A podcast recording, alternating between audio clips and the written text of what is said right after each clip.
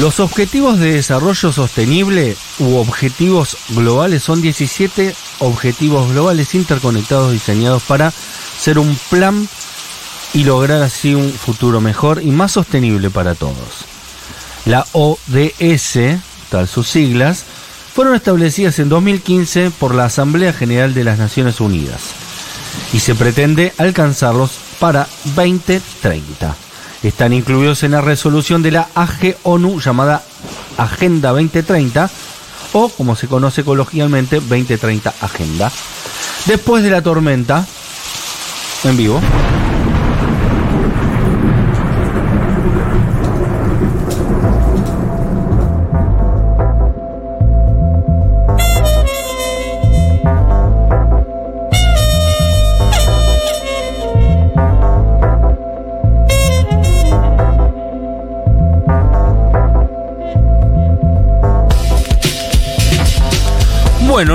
Propone Rocío Méndez, nuestra productora, hablar sobre un tema que yo desconocía, que estuvimos investigando antes y me pareció muy interesante, que tiene que ver con la Agenda 2030, que es eh, una serie de objetivos que se propuso una serie de personas y que la agenda la tomó la Organización eh, de Estados, la, o, eh, perdón, la Organización Mundial de Estados, ¿no? Pero no me acuerdo siglo. La ONU.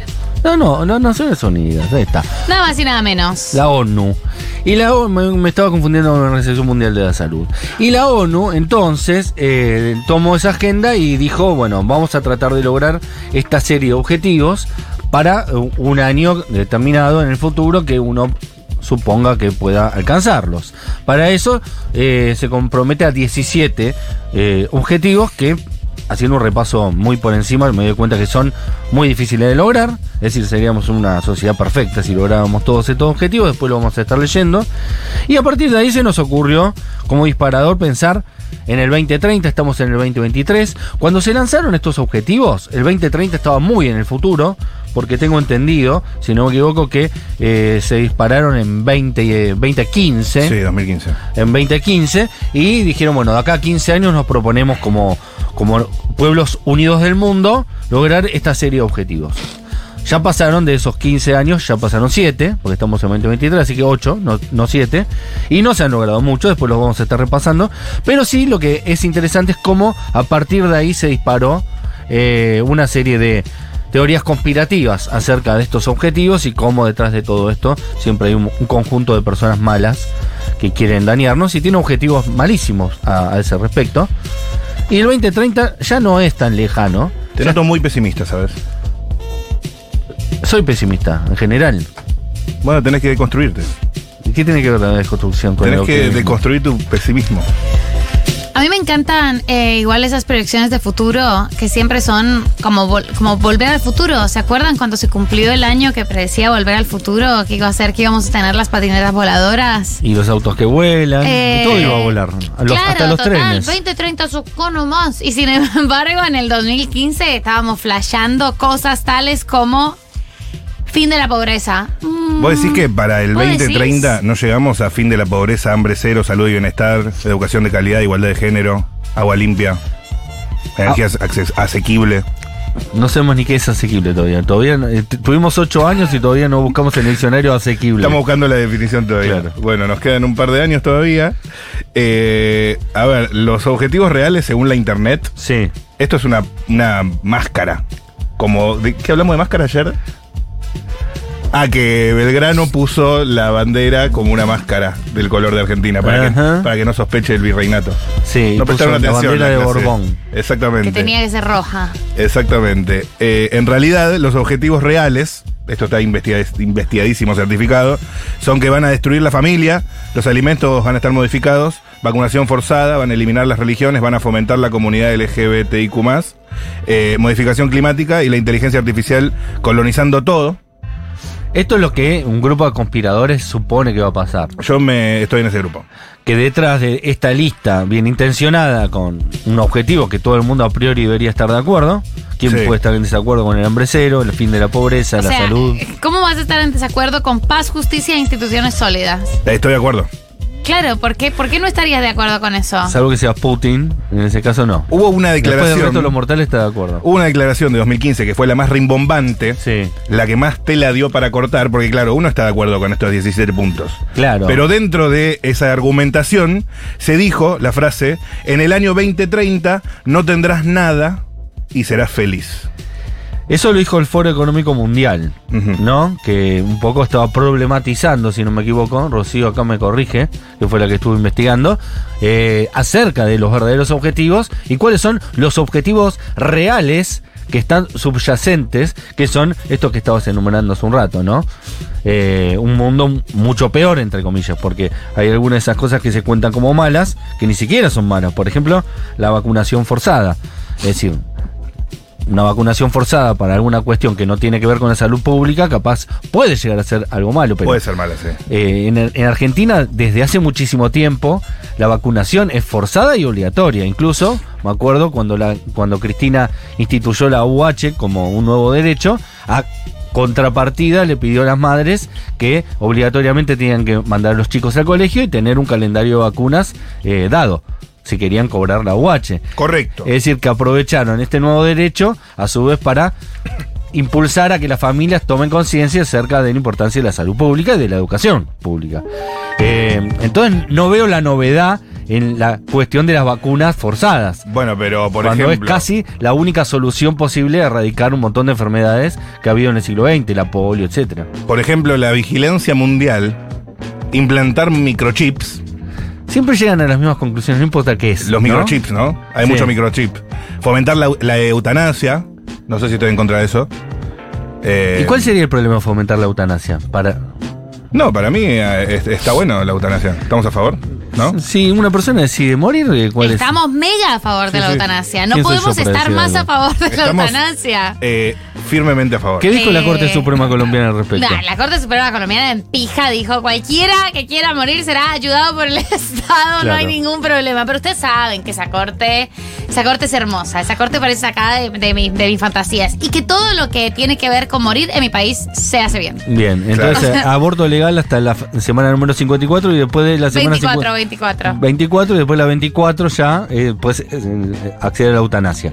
Eh, Claro. Total, totalmente. Eh, casi que, que ellos querían poner aborto legal a partir de la semana 24. Claro. Es un chistecito. Amamos muchísimo ese derecho, la verdad. Nos costó muchísimo conseguirlo. Eh, gracias, gracias a Dios tenemos esas cortes tan progresistas. Yo te sí. digo, mi agenda 2030, Sí, al 1140 660000, todas las de ustedes.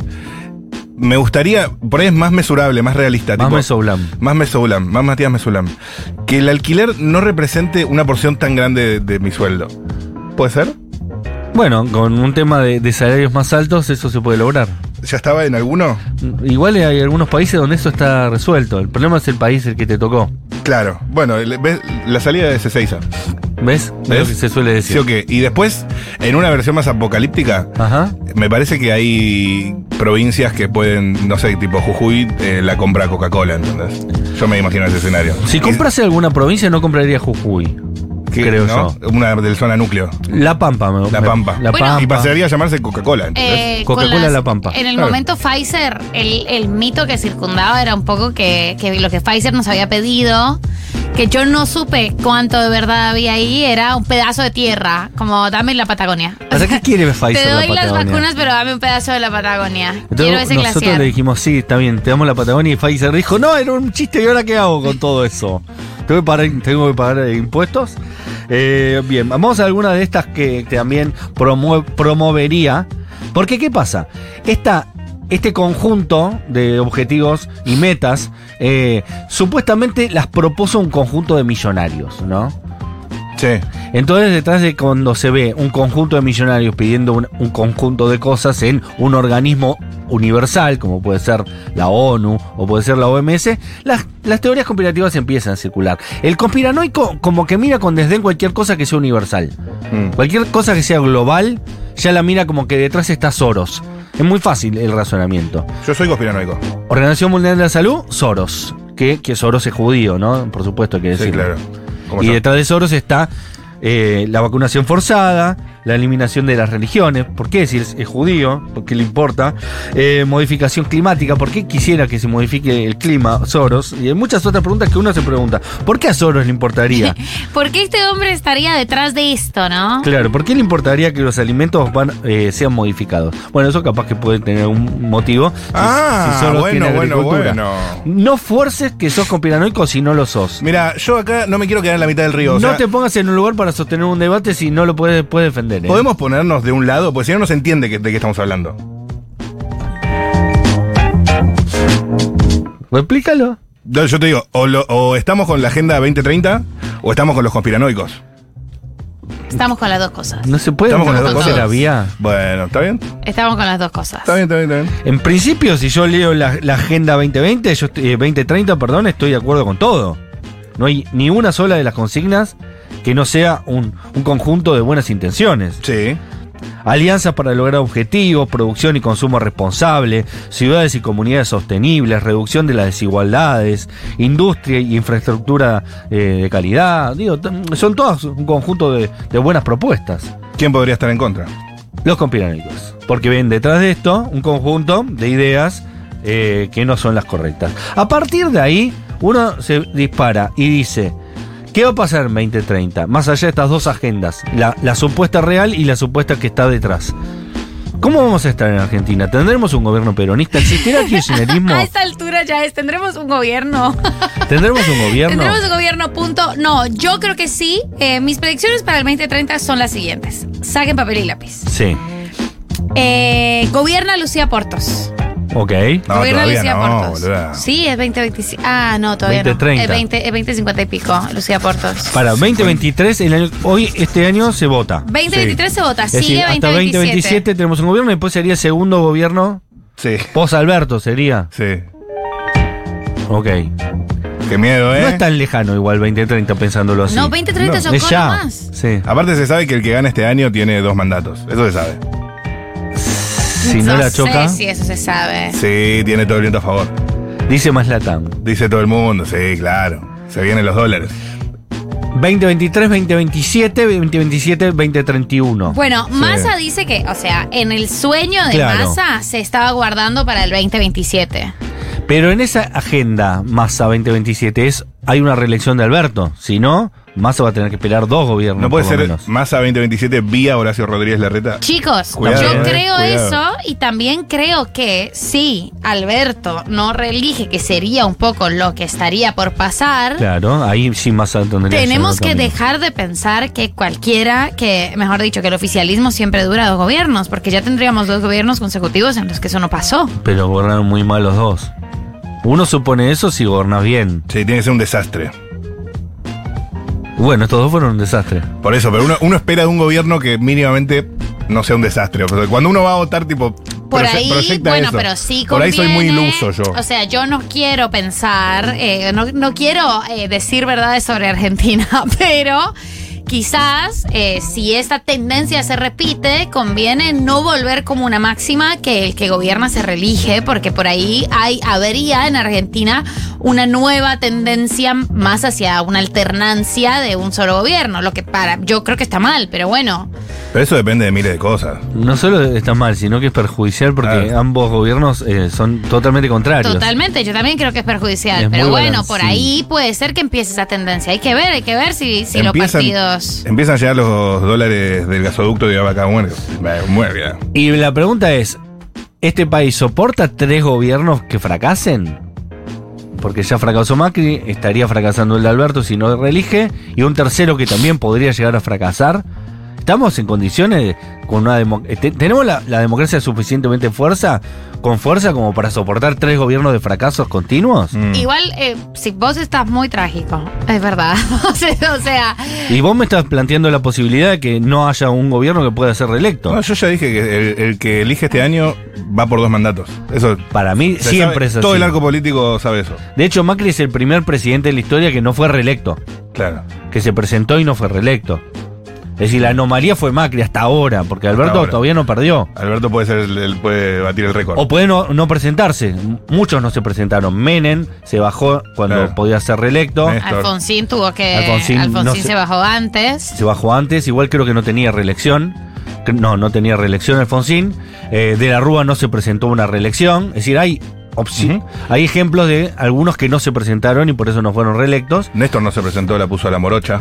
Re- Néstor no se, no se presentó. Es decir, que hay ejemplos de presi- presidentes que no se presentaron a una reelección. Ahora, de todos los que se presentaron a una reelección, el único que perdió fue Macri. Chiques, en, 2020 en 2030 estará la red.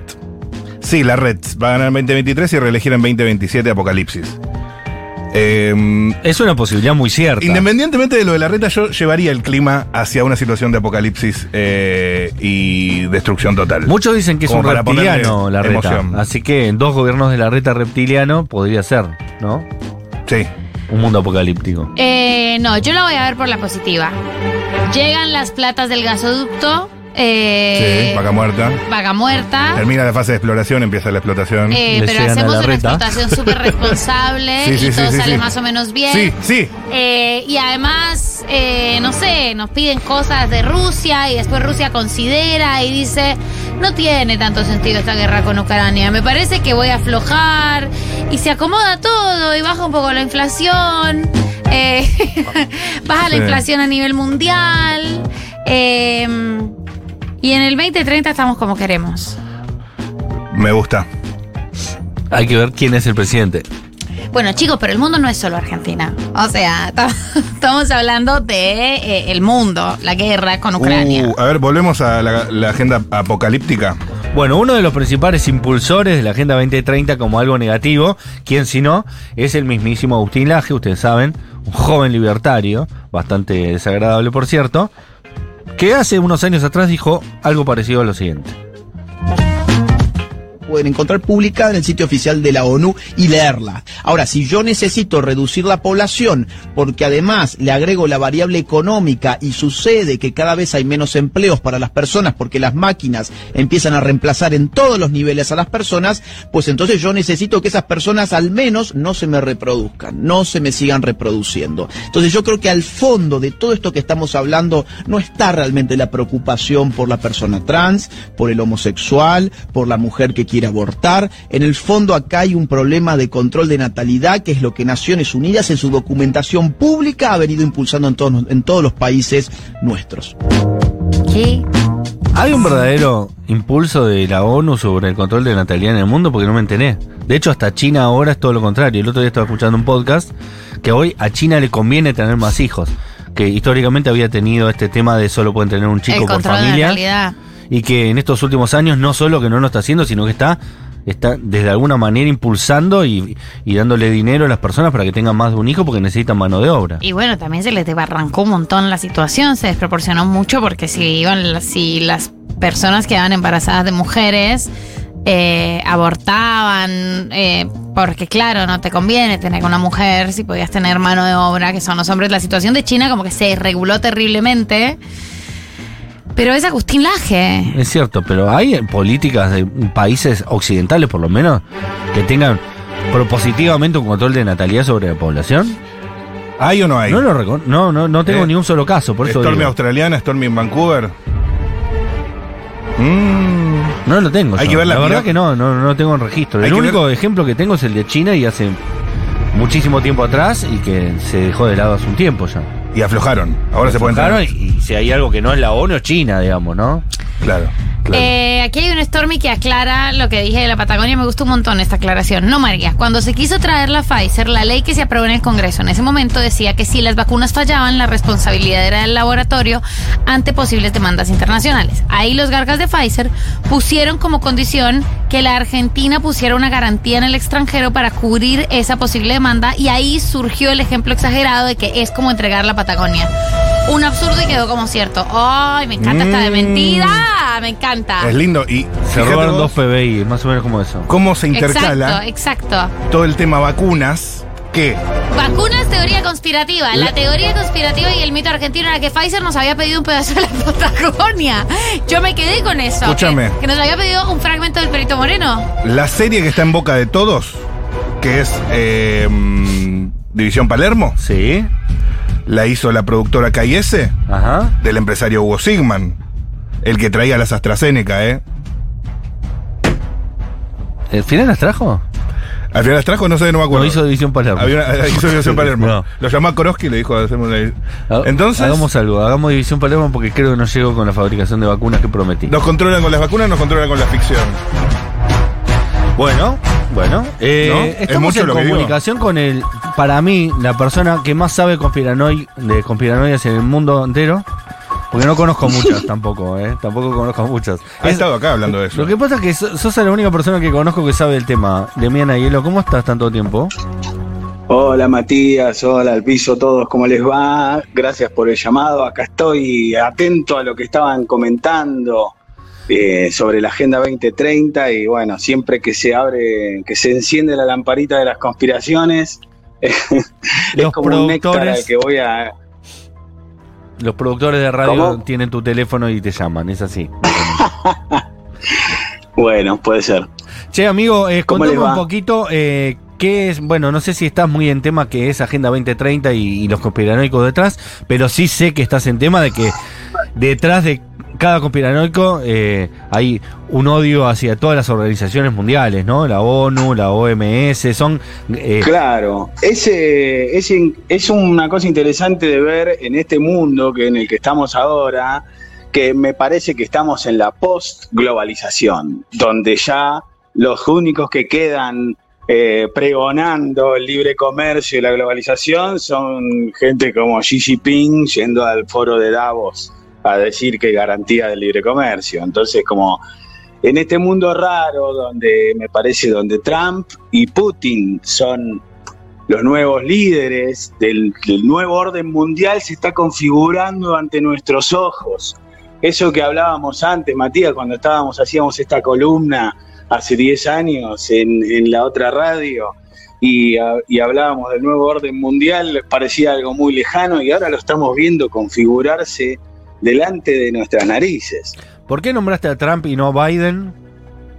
Porque es desde el momento en el que entra Trump en escena, es que cambia la cosa. El, el mundo neoliberal del globalizador que lideraba Estados Unidos y del cual China quería eh, participar o participa y estaba y de hecho Alemania y todos lo- lo- los beneficiados de la de la globalización, o sea, desde el- desde la caída del muro de Berlín en adelante, eh, tuvieron que mm, eh, adaptarse o tienen que adaptarse a esta nueva situación donde los nacionalismos empiezan a ser más fuertes. Claro. Y entonces eso de los globalistas y los nacionalistas ya no es una cuestión de conspiranoicos. Lo dice el presidente de Estados Unidos, que cierra, saca a los jueces, saca a sus eh, miembros de la OMC, se sale del, del Tratado Transpacífico, eh, obliga a las empresas a volver a, a Estados Unidos, le- o sea, ese... eh, en ese sentido hay, hay un cambio del mundo que se acelera, calculo, con, con, con, el- con la guerra y con, con, el, con el mundo actual, ¿no? con lo que está pasando ahora, que es parte de esto, para mí, de la configuración de ver quién se queda con el, con el nuevo orden, cómo se ordena el, el, el cubilete, los dados, cómo caen. Y para mí caen de la mano, de- del lado de Estados Unidos y de Rusia, y no de China. O sea, el futuro no es China. Fu- China perdió. Y bueno, y Estados Unidos cambió. ganó. Ganó este nuevo mundo. Entonces, pero para volviendo a las conspiraciones. Ahora ya no hay lugar para reírte y tomar con pinzas lo que dicen algunos desequilibrados. De hecho, hasta ni siquiera está bien visto decirle desequilibrados. Porque, porque un problema es cuando un desquiciado dice algo que podría ser sensato, es síntoma de que vivimos rodeados de una realidad demasiado extrema. ¿Entendés? Y- Cuando y- un tipo como Trump, o un tipo como Milley, o como Moreno, o como varios, podría ser cualquiera, que digan alguna cosa que en otros momentos podría estar en el, en el borde y, y ahora parecería sensata en el mundo que se configura hoy. Y bueno, ¿qué pasa con el mundo? ¿Dónde, ¿Qué espacio hay para las conspiraciones? Ya, si todo es conspiranoia, nada lo es. Demian, y siendo, digamos, lo más apocalípticos posible, ¿Cómo sería el mundo en el 2030 si continúa esta tendencia aislacionista, si se quiere, que, estás describiendo? Y, en ese sentido, la Agenda 2030 no tiene nada que hacer. Dice, chao, me voy. Soy el ejemplo del mundo que iba a venir.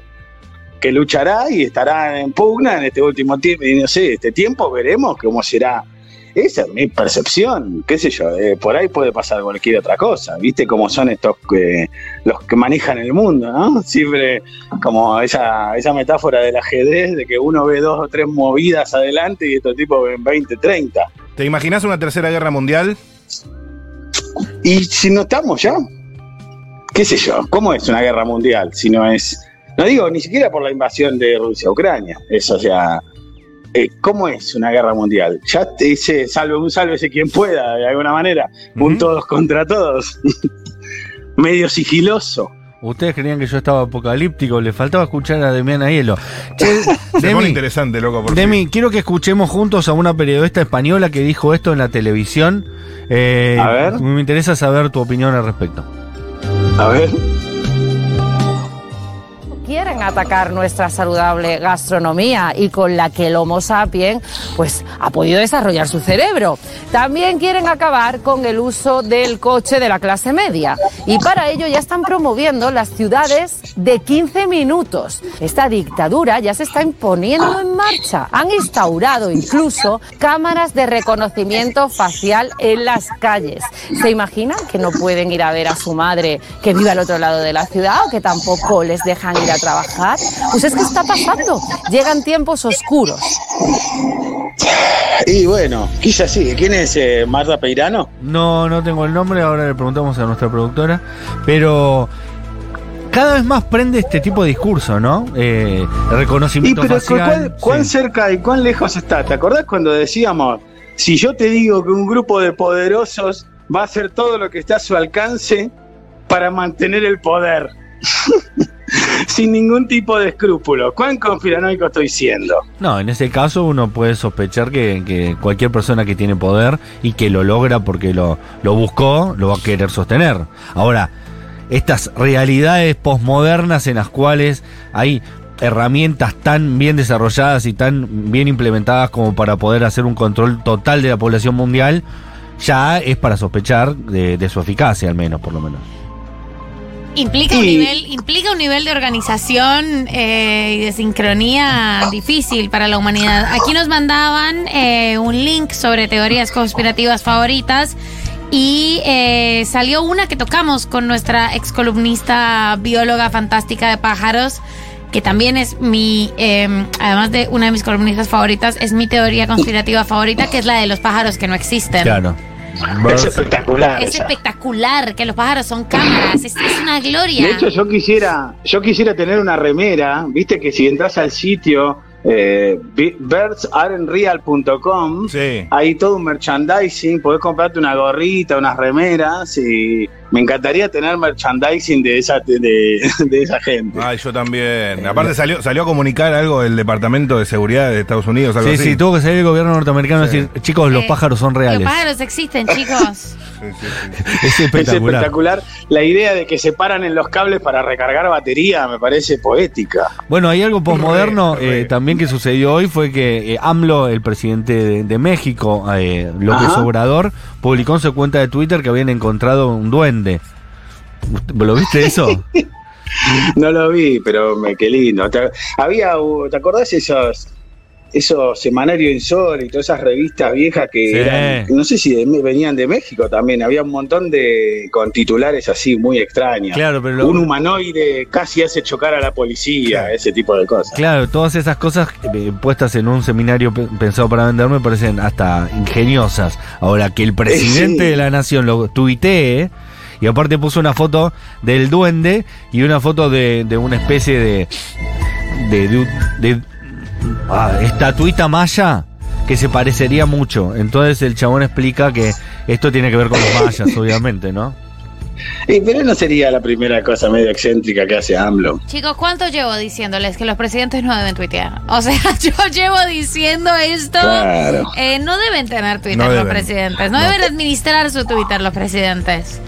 Es que una cosa que alimentó mucho las conspiraciones, o, o que, que las teorías de conspiración se nutrieran y que existieran y que se expandieran cual hongo de Last of Us, es eh, precisamente las redes. El hecho de que se pudieran eh, eh, conectar masivamente gente que por ahí antes era un loco gritando en una esquina, ¿no? Eh, yo, es el mundo, el nuevo orden mundial, gritando, ¿no?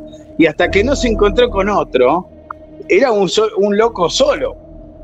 Y cuando las redes permitieron ver que esos pequeños locos solos no estaban tan solos, resurgieron muchas, por ejemplo, la teoría de la Tierra plana, ¿cómo va a tener su resurgir sin de Internet? Sí, totalmente. Yo soy, yo soy terraplanista friendly, ¿viste? De paso le mandamos un saludo a Iru Landucci, el representante de Argentina de estos temas. Ese- Que es espectacular. El embajador de Tierra Plana eh, en la ONU. Mamita de cargo, ¿eh? De hecho, si te fijas, la ONU, el logo de la ONU, es el mapa de la Tierra plana. Y sí, Es la Tierra vista desde arriba. Eh, Me encanta que el conspiranoico aparte empieza a leer signos Claro. como si las personas que Es están manejando el mundo estuvieran dejando como Hansel y Gretel un montón de... de- de- Claro, como los Beatles dejando pistas de que Paul. McCartney está muerto en los discos, ¿viste? Sí, sí, ¿Por claro. qué? mucho, sí, Si está muerto no lo diga, que claro. murió? Claro. Pero a la vez te darían pistas. ¿Por qué? Como si no les costara muchísimo tiempo hacer un disco nuevo, ¿no? Aparte, ¿viste? No, pero por suerte encontraron un doble. Encontró un Paul doble McCartney, Foul McCartney. Es espectacular. En que, un, que aparte de ser muy de parecido, dobles. canta muy bien y toca muy bien y compone muy bien, la verdad. Casi mejor que el verdadero Paul McCartney. Por eso, en este, en este momento, las conspiranoias se fusionaron con la fake news. Y, y cual- cualquier, eso es lo que decíamos antes, cualquier desquiciado podría empezar a decir cualquier cosa y podría tener algún sentido para alguien. Y, y bueno, y dadas esas circunstancias, ponerle difundir teoría conspiranoica quedó un poco en offside, aunque lo hagamos de manera eh, humorística. A ver si lo conoces, este, Demi, a ver si lo conoces a este youtuber español, eh, que también es un gran difusor de este tipo de, de teorías. Eh, A ver. Seguramente vos lo tenés muy visto porque investigaste un montón José Luis. Camacho, apuesto que es, no a sé. ver, vamos a escucharlo. Ejemplos de implementación de la Agenda 2030. Microsoft o Adobe hace tan solo unos años te vendían sus programas con actualizaciones incluidas. Sí, pero a la larga eran tuyos. Hoy tienes que pagar una cuota anual para tener los servicios de Office de Microsoft, el Photoshop de Adobe y hasta la australiana Canva te cobra una mensualidad de 12 euros para que puedas hacer tus pequeñas ilustraciones sin tener ni idea de diseño gráfico. Claro, y tú me dirás, es que así sale más barato que la anualidad, pero a la larga vas a acabar pagando 10 veces más que si pudieras comprar dicho servicio. Y sí, es software como servicio se llama. Eh, igual esto no tiene una- nada de conspiranoico, en, el fondo es verdad. Nada, es algo que las empresas descubrieron una nueva forma de hacer eh, dinero, qué sé yo. Era así, antes se vendía el disco, ahora se compra el abono de Spotify. No sé, es así. Nos venden lo mismo No una y otra vez. qué sé yo. También eh, eso, hay, mm, hay algo con las redes sociales que mm, YouTube censura, bueno, no censura, sino que no privilegia la difusión de videos que incluyan, no sé, cosas como Tierra Plana o Illuminatis o lo que sea, o marcan eh, esos videos como discurso de información, te desmonetizan los videos, incluso te pueden dar de baja el canal, o te ponen un shadow ban. Entonces, ese, hay, hay cuestiones que como cómo se va encontrando el, el discurso público con cómo fue creciendo la, la conspiración, ¿no? Ese, y el tema de los algoritmos censurando, entre comillas, o, o comportándose como un medio, porque Twitter se defiende como si fuera una plataforma, Claro. Ay, nosotros somos una plataforma, no podemos ser, pagar impuestos como si fuéramos un medio. Pero se comportan como si fueran un medio, porque censuran los tweets. No O importa, tienen igual- un criterio. no- tienen un criterio. No estamos locos, sabemos lo que queremos. Y te Y digo, bueno, de hecho, decían que Elon Musk no compró una empresa, sino que compró una escena del crimen. Me Mira. encanta, me encanta. Estaría hasta las 8 con estas one-liners. Con una birrita un poco sí. mejor. Eh, de- de- para sumar más confusión al asunto, al tuit de, de AMLO, de, de López Obrador, eh, el presidente mexicano, le pusieron un, un disclaimer. Este tuit puede no ser cierto, ¿viste? Como si hiciera falta, ¿entendés? Lo que le da validez al tuit. Es decir, desde que Twitter dijo que ese tuit quizá no era cierto, a mí me da que sospechar que apareció un verdadero duende en México, che. Antes había siempre, cada cierto tiempo, una, una noticia medio fantástica que ocupaba el espacio de, por ejemplo, la de la persona que encontró un maletín con una cantidad de dólares significativa y lo devolvió. Claro. ¿No? Esa noticia que es repetida. Había unas que eran tipo de que tienen que ver con duende, con un agua mágica, Sí, con el una. chupacabra, sin ir más lejos. Bueno, que algunas cuestiones así, tal cual. El Siempre hay una- Y bueno, estuvieron los ovnis hasta hace poquito. Los globos De- que después de- terminaron siendo una. una- Eh, los globos aerostáticos chinos, todo eso. de bien querido. Alto material para las conspiraciones. Hablando con Alejandro Agostinelli acerca del tema, que, que es una, un avesado en la materia. Gracias, de mi querido, por habernos iluminado un poco al respecto sobre la Agenda 2030 y el nuevo orden mundial. Un abrazo grande a toda la mesa. No afloje, compañero. No, no vamos. Está ahí leyendo todo. Sí, sí, sí, Este sí. no sale de su casa ya. Todo esto, es, Está ver- ahí. todo esto es verdad igual. Con una luz titilando. Sí, las 24 horas conectados con esa pantalla curva como la que tenemos en Latón, ¿viste? Sí, qué lindo. Y aparte está con las cripto, todo, Demian, así que vamos por ahí. Entra todo en la pantalla. Es un curva. little, little más latón. Eh, y como todo tiene que ver con todo, vamos a escuchar al- al- a un Beatle que sí murió y que no fue reemplazado. Era muy difícil encontrar otro igual. No fue como McCartney. George Harrison, My Sweet Lord, que ya estaba hablando de cosas, ¿eh?